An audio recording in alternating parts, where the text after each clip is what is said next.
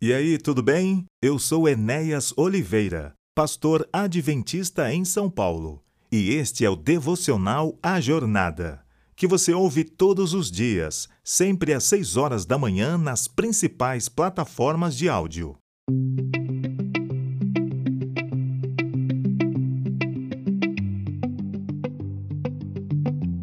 Contudo, Jesus dizia: Pai, perdoa-lhes porque não sabem o que fazem. Lucas capítulo 23, verso 34. Certo dia, alguns séculos, Jesus estava em íntima conversação com o Pai. Os anjos observavam o que se passava. A atmosfera estava repassada de expectativa. Todos perguntavam a si mesmo como o plano original de Deus se malograra depois da entrada do pecado e desejavam saber o que ele faria para completar o plano. Depois de longo tempo, Jesus saiu daquela íntima comunhão com seu Pai e foi revelado que ele se oferecera para morrer em lugar do pecador.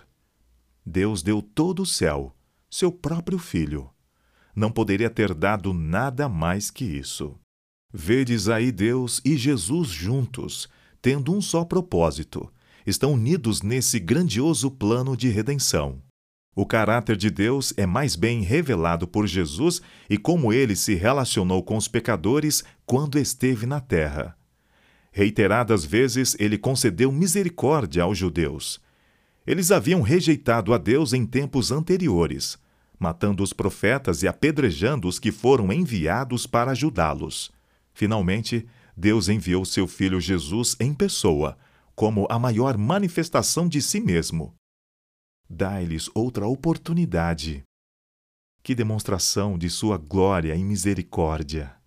Se estivéssemos pregados na cruz e pessoas más estivessem zombando de nós, diríamos: Trazei doze legiões de anjos para que demos uma lição a essas pessoas.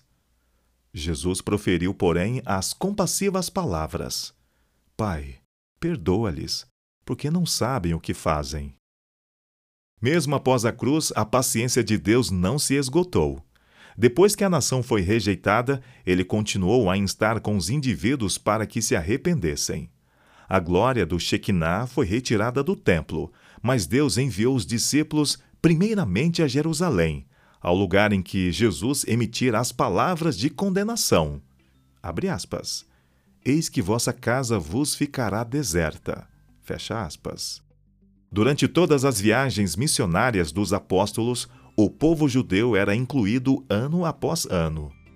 Quando Estevão foi apedrejado por uma turba enfurecida, o Espírito Santo desceu sobre ele, levando-o a orar desta maneira: Perdoa-lhes, não os abandones ainda. Não permitais que esse relato se aplique apenas às pessoas que viveram no tempo de Cristo. Aplicai-o à vossa vida, a vossa família, aqueles por quem tendes orado. Seu convite de misericórdia e amor continua a ser feito neste dia, a toda pessoa, a todo coração.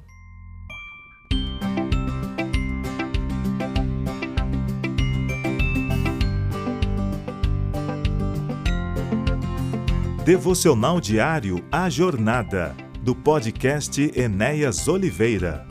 Siga-nos nas principais plataformas de áudio.